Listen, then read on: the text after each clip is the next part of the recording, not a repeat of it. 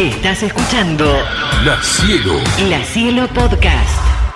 Entre las rarezas que yo tengo es la historia. Ustedes saben que a mí, yo soy licenciada en historia, me encanta la historia y cada vez que encuentro algo, o me lo compro o lo leo.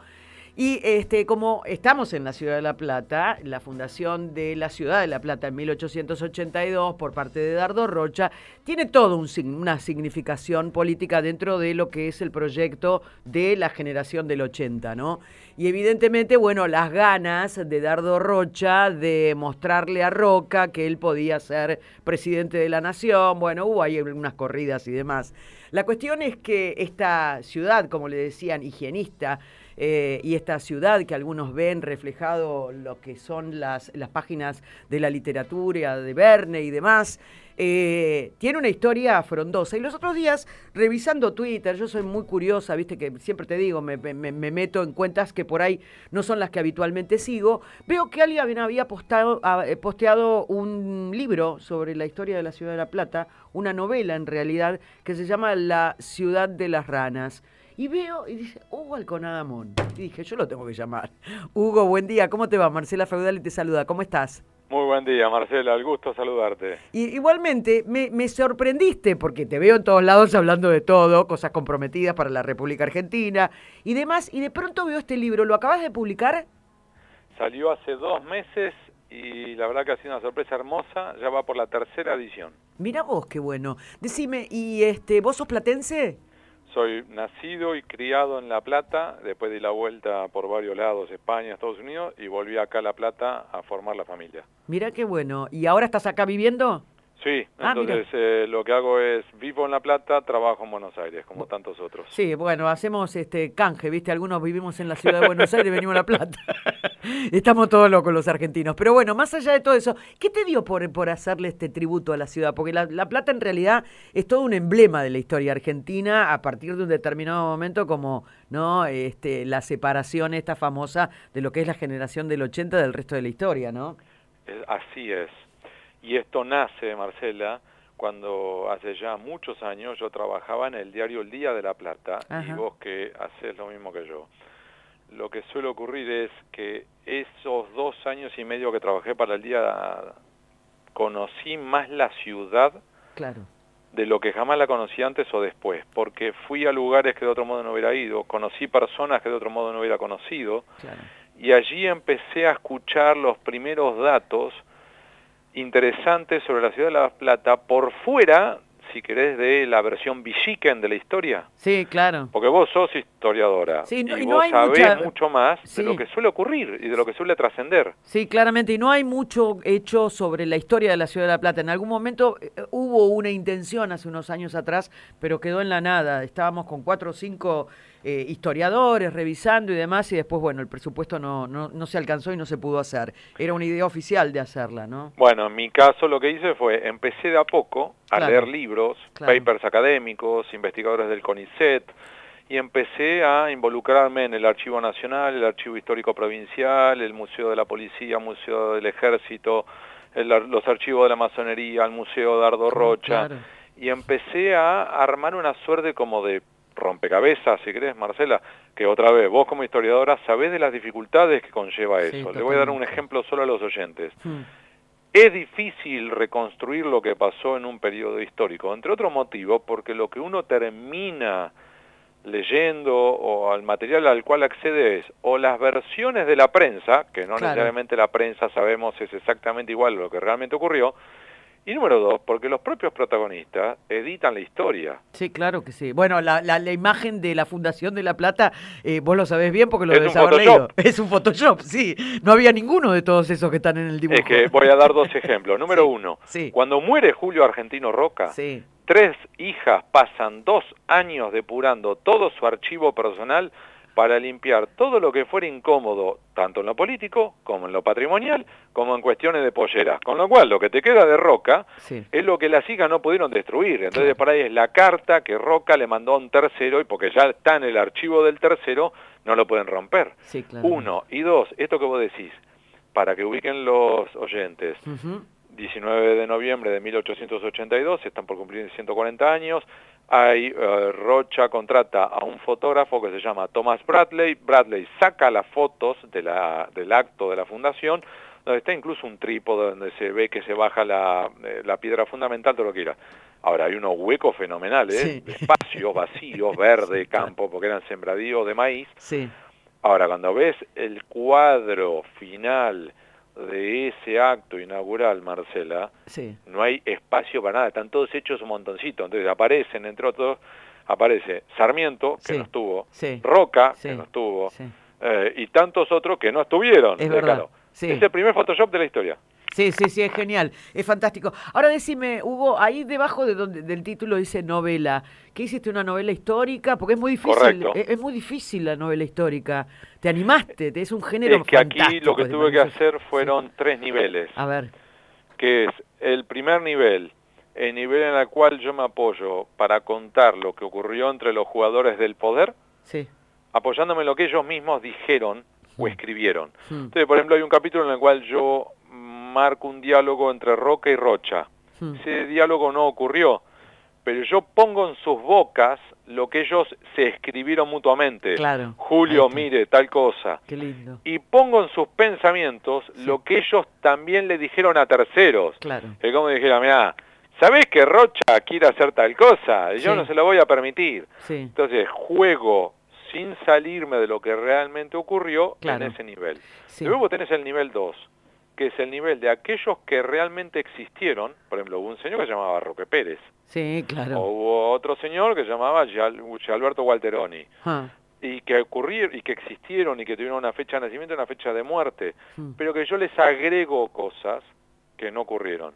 Y luego hay un tercer nivel de personajes completamente ficticios, pero que a mí me sirvieron para poder contar la vida en aquella época. Por ejemplo, Sí, nuestros abuelos, Marcela, sí, nuestros abuelos y bisabuelos, los italianos y españoles que vinieron a fachar el América. sí. Y yo me apoyo en las cartas que italianos y españoles enviaron a sus familias, y hay antologías de esas cartas, algunas te digo, Marcela, es para llorar a moco Sí, tendido, claro, sí, sí. sí, sí. y yo me apoyo en esas cartas para darle carne, vida a algunos personajes que me permi- permitieran contar un poco más. Te doy un ejemplo solo sobre esto. El primer censo de la ciudad de La Plata marca que fue hecho al año y medio de la ciudad, había 10.400 habitantes. Y lo voy a simplificar. El 88% era varón. El otro 12% era mujer, pero ahí tenés que descontar los que las que estaban casadas, Sí, las solteronas Sí. y las nenas, Claro. las niñas. sí.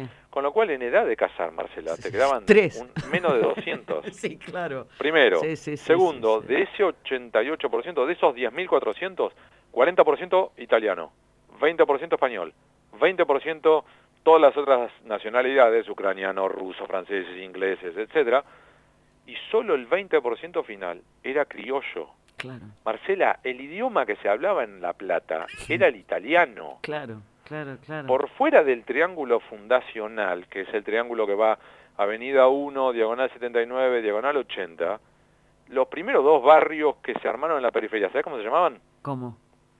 La Piccola Italia y la Calabria Chica. No sé si te queda claro. Sí, claramente, claramente. Ahora, eso, eh, claro, porque es, es la época de las grandes inmigraciones también, ¿no? Entonces, Claro. en verdad que, eh, eh, porque tuvo en, su, en un principio mucho de rechazo la Fundación de La Plata, ¿o no? Es que estaba en una empuja de poder. Claro. A ver, Roca y Rocha, y vos sos historiadora, corregime. Roca y Rocha fueron aliados y llegan al poder juntos. Claramente. Es decir, si supongamos, vamos a hacer un paralelismo que es incorrecto, pero digamos para que se comprenda como si fueran los tiempos de hoy. Como si fuera cuando Menem y Dualde unen fuerzas y les permiten llegar al poder juntos. Sí, Ahora, luego, Dualde, gobernador, en este caso, nosotros tenemos Roca, presidente, Rocha, gobernador. sí, Y Rocha, a su vez ya federalizada la ciudad de Buenos Aires, decide construir La Plata, y La Plata en una dinámica que le sirviera a él como un trampolín Para crecer. claro, es decir, sí. en aquellos tiempos no se hablaba de emprendedor, no, No. se hablaba de entrepreneur, se No. hablaba de hacedores. Ah, Y entonces lo que quería mostrar Rocha era que él podía ser un hacedor y podía llevar al país al futuro, porque La Plata es más que La Plata. La Plata era el ejemplo concreto de lo que la generación aquella quería mostrarle al mundo. Es Sí. decir, esto es lo que somos, esto es lo que podemos ser, este es nuestro futuro que para nosotros es presente.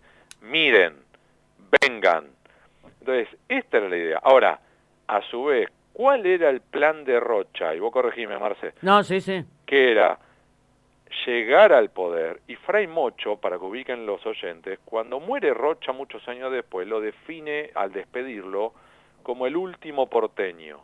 Él era porteño. Él vivía en Capital quería Federal, en Buenos Aires. La ciudad de Buenos Sí, Aires, la provincia de Buenos sí, Aires. Sí, sí, sí. Su plan original era que en realidad llegara a la presidencia, federalizar la ciudad de La Plata, que fuera la nueva capital federal, y devolverle la ciudad de Buenos Aires a la provincia de Buenos Aires. Sí, sí. Y ahí es donde Roca, que de estúpido no tenía un pelo, señor, señora que nos está escuchando ahora por radio, sepa que el apodo de Roca era el El zorro. zorro. sí. Y era el zorro no porque fuera estúpido. Y lo puso a Juárez Elman, su cuñado. Exactamente, Claro. ¿por qué? Porque lo que vislumbra es que si permite que Rocha llegue al poder y haga este enroque de ciudades, es lo que plantea es, ¿para qué sangramos? ¿Para sí, qué sí, entonces esta diferencia? ¿Para qué batallamos contra Carlos Tejedor? ¿Para qué aplastamos la revolución? ¿Para qué aplastamos el autonomismo porteño? Dice, usted Rocha no puede llegar al poder porque eso llevará otra vez a la Argentina a un cisma. Y ahí empieza la pelea que lleva a Roca a empujarlo y alentarlo a su concuñado Juárez Selman. Sí, claramente. Eh, cisma que ya se había dado en el 54, ¿no? Con la separación este, de, de- de la ciudad autónoma. Bueno, la ciudad, yo le digo autónoma, me sale me- mecánico. Con la Pero ciudad que de en Buenos Aires, sí, Marcela, eh, vos, vos sabés más que yo sobre esto. A ver, unitarios y federales, Sí, totalmente. eh, batalla de Casero, de Pavón, la revolución de Tejedor. O sea, lo que veía Roca es, una y otra vez nos hemos desangrado, una y otra vez hay un desequilibrio de poder entre las provincias y la ciudad de Buenos Aires, una vez que hemos logrado derrotar a Buenos Aires y logramos quitarle a la provincia de Buenos Aires Sí. el puerto, si ahora viene Rocha y gana, Sí, claro. va a devolver el puerto. Sí, ¿De claro. ¿Para qué hicimos todo esto? Sí, sí, sí. Para, para De- que ubiquen los oyentes. Sí, eh, decime... eh, la revolución de Carlos Tejedor conllevó la muerte Tremenda. de 3.000 personas. Tremenda, En un momento en el cual en la, en la Argentina había 1.200.000. Con lo cual, si lo lleváramos a los tiempos de hoy, vamos a simplificar que fuéramos 30 millones para poderlo multiplicar por 30. Significa como si en una, en una batalla, en una rebelión, hubieran muerto 90.000 argentinos. Sí, sí, sí, sí, sí, fue tremendo lo de la, de la separación de la, la federalización de Buenos Aires, ¿no? Que Sí. es- así se llama, que es un proyecto que estuvo desde el principio con Rivadavia, que Rivadavia no lo pudo llevar adelante Exacto. y se lleva adelante finalmente con el gobierno de Roca, ¿no? Eh, ahora decime, Hugo, vos arrancás con la fundación de la ciudad y ¿dónde frenás? Corto en la revolución de 1893. Del parque, la Revolución Radical. La posterior, la del 93. Ah. ¿Por qué? Ubico acá los huyentes. Abarco desde 1880 estas pujas de poder que llevan la federalización de la ciudad de Buenos Aires, la necesidad de crear la ciudad de La Plata o de una nueva capital, deciden que sean las lomas de la Ensenada Hmm. y a su vez es las pujas de poder que llevan, entre otros, al ascenso de Juárez Selman, la caída de Rocha. Por otro lado, las tensiones sociales que llevan a las, digamos, crisis entre los inmigrantes y los criollos para los oyentes. Sí, sí, sí. ¿Saben los oyentes cuál era el término más despectivo que se usaba en aquellos tiempos para hablar, aludir a los inmigrantes y en particular a los italianos? No, no, a ver. Bachichas. Bachichas. ¿Sabes por qué, ¿Por Marcela? qué? Porque bachicha Sí. era la- en el lunfardo la palabra con la cual se aludía a la colilla del cigarrillo, Ajá. usada, fumada, tirada al piso y aplastada. Ah, Eras lo peor Lo de lo peor, lo desecho. último de lo último. Si Sí. alguien te decía, un criollo te decía bachicha, piña seguro. ¿Qué y ahora, esas tensiones Sí. llevan también, vos lo sabés como historiadora, a la crisis de 1890, Sí. a la revolución del parque que mencionaste recién de 1890 y al coletazo posterior de 1893, que señor, señora que nos están escuchando, sepan que conllevó esa revolución a una batalla, que fue la batalla de Ringelet, en las afueras de la ciudad de La Plata, al lado de la autopista La Plata-Buenos Aires. Ahí está. Ahí está. Bueno, eh, eh, es, es, eh, realmente un, un- motivo interesante el conocer la historia de nuestra ciudad, el hecho de recorrer las páginas. ¿Hablás de Benoit? Del, de- de- Hablo mucho de Benoit, Hablo Qué- qué mucho el del es. Amazon y hablo de los masones, Sí. mucho, y por suerte he tenido la fortuna que la masonería me abriera los Mirá, archivos eso es tremendo. ¿eh? de la masonería me permitirán vislumbrar un poco más de aquella época, porque también hay que subsumir, por ejemplo, uno de los momentos más luminosos de aquel, de aquel periodo histórico, vos lo sabés bien, Marcela, fue la ley 1420. Sí, claramente. La ley que La- establece la sí, educación la pública, educación laica, gratuita para toda persona que Yo creo que ese es uno de los grandes golazos junto con la documentación de personas de Roca. Después todo lo demás lo podemos juzgar y lo podemos este, cada Sí. uno eh, de, este, de- como desmenuzar como más le guste. Pero esos son dos grandes aciertos. Es que doy un ejemplo sobre eso. 1869 se calcula que el 89% de los que estaban en el territorio argentino eran analfabetos. Claro. Traduzco de otro modo. Nueve de cada diez personas que caminaban por el territorio argentino no sabían leer ni escribir. Mm. Y gracias a esa ley que se aprueba en la década del 80, la ley 1420, al cabo de 20 años este fue el país más alfabetizado de América Latina y los frutos de esa ley todavía son cosechados, Sí. por supuesto junto con la reforma universitaria y todo lo que queramos. Totalmente, sí, Pero, digamos, sí. pero las consecuencias de esa ley que se aprobó en aquel momento y que llevó una puja gigantesca de poder con la Iglesia Católica, estamos cosechando todavía hoy esos frutos. Claramente. Eh, te hago eh, otra pregunta más con respecto al libro. ¿Cómo lo, cómo lo conseguimos? ¿Es físico? ¿Es ebook? ¿Cómo, cómo se Ambas, consigue? está Ah. como ebook y físico y le deseo la mejor de la suerte a quien lo intente conseguir porque te digo, y esto es en serio, no es marketing, No. lo reponen y se agota, ya está por la tercera edición en menos de dos meses. Es que no hay historia sobre la plata. Hay un libro muy grueso que a mí me lo, me lo, me lo eh, prestó la, me- en realidad lo fotocopié, la curadora de- del Dardo Rocha, Susana Golián.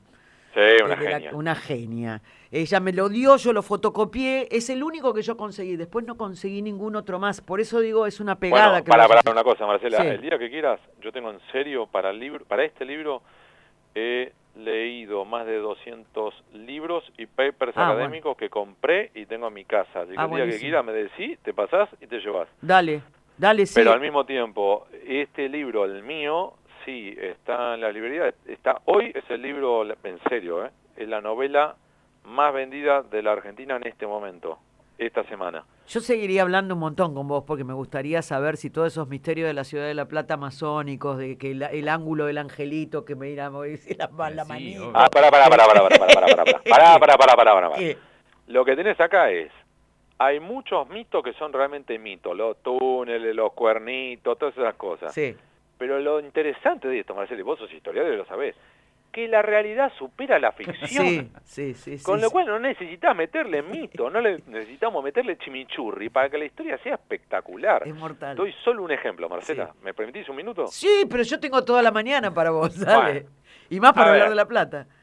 Oyentes, si vieron la película Pandillas de Nueva York, aquella película de Martin Scorsese con Leonardo DiCaprio y Daniel Day-Lewis, recordarán que es la historia de la ciudad de Nueva York, que hay un momento en el cual se pudre la momia y los gringos, judíos, irlandeses e Sí. italianos chocan en un lugar específico de la ciudad de Nueva York, que es el Cinco Esquinas, y se dieron con todo. Bueno, señor, señora, sepan que en el atrio de la iglesia de San Ponciano 48, 5 diagonal 80, en junio de 1886 pasó exactamente eso, se dieron como en la guerra, a tal punto, Marcela, que los registros de la época hablan de lo que llamaron la masacre de San Ponciano Ah, no, donde sí. los registros de la época te hablan de un choque entre los de Rocha, los de Roca, los italianos y los españoles, todo contra todo, y hablan de al menos tres muertos y al menos 30 heridos, escuchate esto, Sí. ¿eh? de cuchillo, bala, espada, lanza y hacha. A los hachazos Sí, en el atrio de la iglesia de San Ponciano. ¿Y por qué? Porque el disparador fue porque los tanos querían tener un representante propio, como representante legislador, Sí. y habían designado a, a Gualberto Gualteroni, médico. ¿Y sabe lo que hicieron los criollos? Lo quisieron secuestrar, se pudrió la momia, Claro, rompieron claro, todo. Claro. Bueno, pero lo que pasa es que Roca tuvo que, pe- que pelear contra los tanos, porque la República, la- ahí en la Boca, la República de la Boca, ¿por qué se le dice la República de la Boca? Cuando se separaron, que lo tuvieron que ir a genoveses. Claro, claro. ¿me Pero es que acá, a ver, Sí, que- Vamos, vamos a ir. Hablé Sí. antes del 40% de italiano, 20% Sí. de lo demás. Ahora, en la población económicamente activa, Marcela, en ese censo de 10.400 habitantes, te da que entre los 18 y 65 años, el 68% de los que estaban acá era tano. claro. Hablaban italiano. Vos Sí, si acá sí, querías sí. comunicarte, tenías que saber italiano, era la lengua franca. A tal punto llega el, el- el, digamos, el chimichurri, la mezcla, eh, el- como quieras decirle vos, crisol de raza, como le quieran definir. Pero llegó a tal punto que en un momento Rocha tiene que emitir dos decretos. ¿Sabes cuáles son? El primero, el que se quiera subir al tren que comunica La Plata con Buenos Aires tiene que ir con saco y corbata. Mm, No llevas saco, no subís. mm. Número uno. Y número dos, en la ciudad de La Plata, la única bandera que puede flamear es la bandera argentina. Retiren las banderas italianas, francesas, inglesas, ucranianas, lo que sea que tenga cada uno.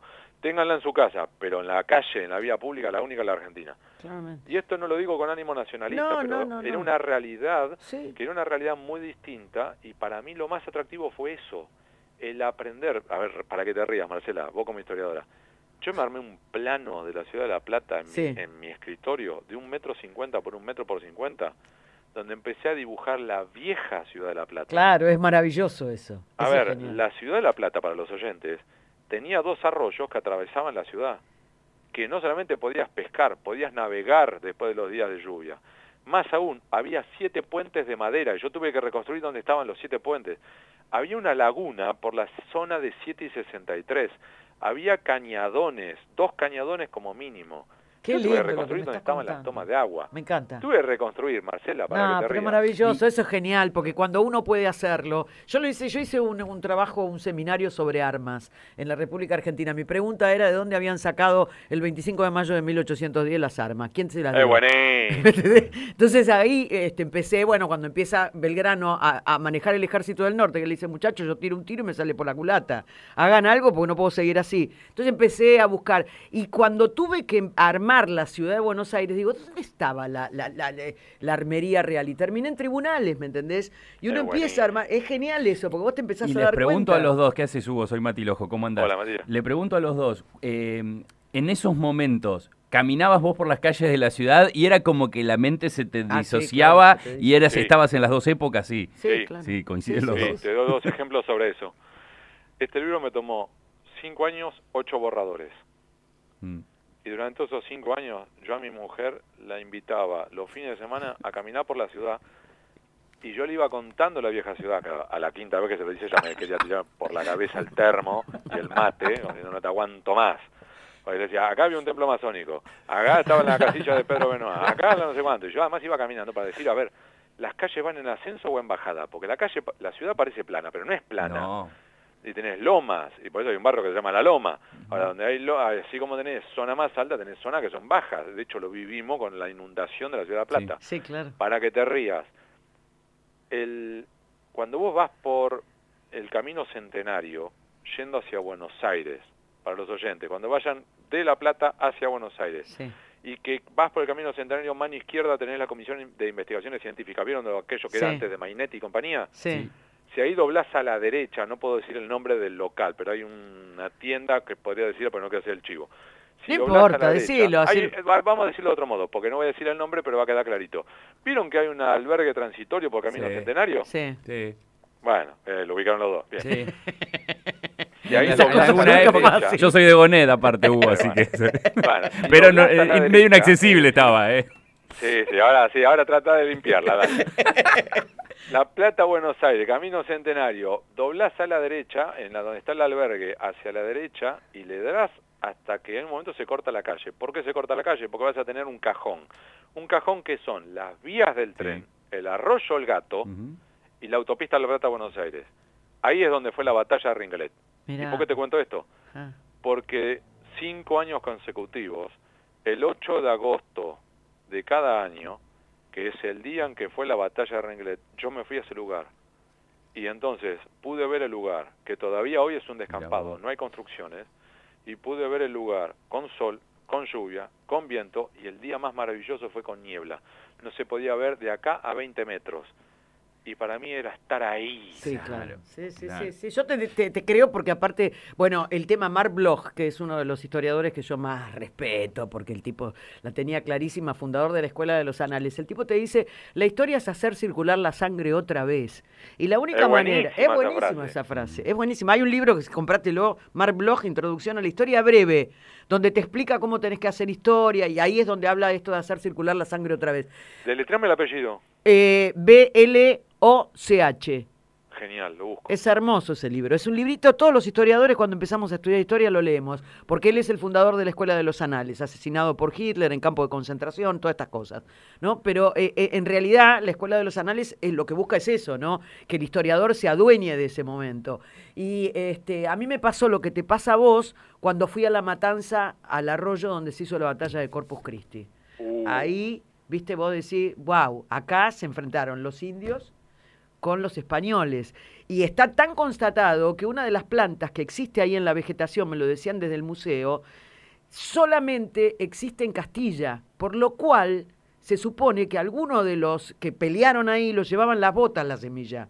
Y entonces quedó dentro de lo que es la flora de esa zona una planta que es de Castilla. ¿Entendés? No. Es tremendo, es tremendo. Vos cuando te lo dicen decís, no puede ser, me estás jodiendo. No, es real. Entonces, este, esas cosas de la historia son fantásticas. Y, son maravilla. Hugo, eh, digo, estaba, mucha gente por ahí se va enganchando ahora, estamos hablando con Hugo Sí, mirá la hora que es, nos van a matar los pero- productores, pero- ¿qué pero hago? yo lo que quiero consultarte es esto de ir a la parte de, de- contar una historia, digamos, ¿no? A la parte de contar una cuestión de ficción y demás. A vos, eh, como periodista, ¿por qué? Digamos, ¿es un alivio? ¿Lo necesitabas? Digamos, ¿es, salir un poquito de, de la... De, porque en el medio de todo esto, a ver, eh, hace, no sé, dos semanas fuiste tendencia porque estaba en la mesa de Mirta cuando se te generó un quilombo bárbaro por hablar de espionaje. Estás escribiendo seguramente, haciendo averiguaciones, investigaciones periodísticas profundas sobre un montón de cosas que seguramente leeremos. Tenemos, no sé, cuadernos, cosas que van y vienen.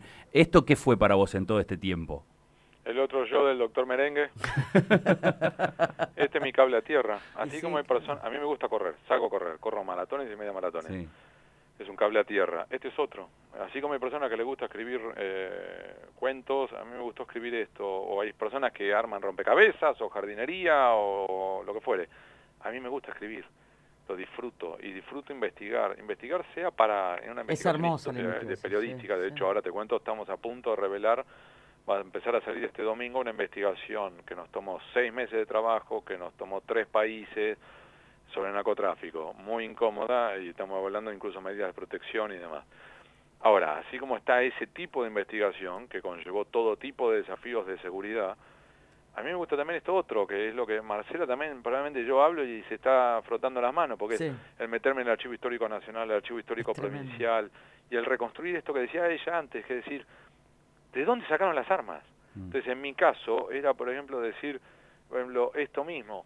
Si yo les digo que el personaje encendió una fogata, ¿cómo la encendió? Existían los fósforos en aquella época. Si no existían Sí, los fósforos, es que sí, ¿cómo sí, lo es tremendo. Uno se Y pregunta. cuando esas vos tenés cosas, que reconstruir, bueno, ¿y qué comían? Sí. Que saber qué comían. Sí, Porque además, por ejemplo, yo en algunos registros de la época, yo veía que decían helado. ¿Cómo helado? Si no hay heladera, ¿cómo haces un helado? Sí, Entonces, ¿sabés cómo hacían el helado? Te doy un ejemplo. sí. ¿Sabés cómo hacían? No, granizaba, levantaban las pelotitas del granizo, machacaban ese hielo hasta hacer una suerte como de escarcha, le metían limón y le metían caña de azúcar o azúcar. Ahí tenés tu helado de limón. claro. Desde eso hasta reconstruir si era el, ochen- el 88% era varón en esta zona. ¿Qué ocurría?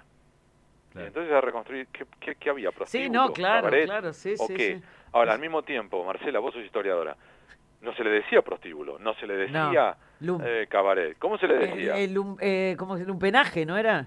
Es, ah, esa es una opción. O si no, en la jerga de la clase alta era casa de tolerancia. Casa de tolerancia. Ahí tenés en- una linda historia para narrar de las casas de tolerancia de Avellaneda. De la Ah, no, Migdala, ahí tenés.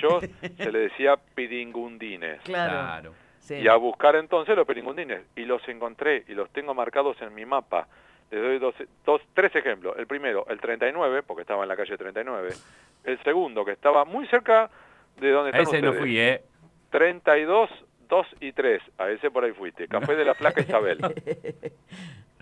Y el último, que estaba en la Piccola Italia, en la zona de donde ahora está la cancha del Lobo. ¿Sí? Allá Sí. por esa zona. Se llamaba La Fonda de la Fea Teresa. Es genial. Bueno, nada, te, te podemos seguir hablando 100 años. Este, la historia de Benoit, el padre de Benoit, la conoces, ¿no? La leyenda que existe, si ¡Oh! es o no, es la- el nieto de María Antonieta. Sí, claro. No, el hijo de María Antonieta, es el heredero del trono, el padre de. El padre de No, Benoit. era, era, pará, pará, no, no. Era María Antonieta tuvo un hijo, ese Sí. hijo sería Pierre Benoit, padre Claro, el Pedro padre de. Benoit. Claro, exactamente. Esa historia es maravillosa. Esa historia Es es la, maravillosa. es la gran duda que todavía hoy, yo hablé con los descendientes de los Benoit, eh, Sapiola. hoy la gran duda que tienen. Sí. ¿Tenemos o no, Sí. digamos, linaje dando vuelta? Qué genial son esas cosas. Hugo, eh, voy a comprar el libro, así lo leemos todos. eh, La ciudad de las ranas. Así. Así es. Perfecto. Te agradezco mil que hayas estado aquí en el programa. ¿Viste que te quería preguntar por el libro? Así es, y lo he disfrutado cada minuto. Muchísimas gracias, Marcelo, un placer hablar con vos. Un abrazo muy grande. Abrazo. Un gran abrazo, equipo. Chau, chau. Gracias, un beso, hasta la próxima. Bueno, ahí estábamos hablando con Hugo Alconadamón. Un trabajo muy, muy esmerado con respecto a la investigación de la historia de la ciudad de La Plata. Novelada, ya nos contó cómo la noveló. Es muy difícil hacer novela histórica. Eh, Hugo escribe muy bien. Yo he leído algunos libros de él, así que creo y confío que debe estar muy bien escrito. Así que bueno, los invito a que lo leamos. Este, él dice tener un montón, yo me voy a acercar a la casa de él para pedirle algunos materiales que me gustaría tener. Pero en verdad que este, los invito a que lo lean porque es interesante. Es la otra cara de una persona que uno la conoce por las investigaciones periodísticas, con algunas podés coincidir, con otras no. Hoy en día Hugo está en el centro de la tormenta porque hay muchas cosas que está revelando que son de causas ¿eh? vinculadas eh, con situaciones muy extremas de la República Argentina, pero nosotros queríamos pasar por esta historia. ¿eh? Lindo, Hermosa ¿no? charla. Linda charla. Una historia, dos, un historiador, un periodista de trayectoria y un cartógrafo. Acá también me voy a meter en cualquier momento. Estábamos rodeados. La cielo, la cielo. La Cielo Podcast.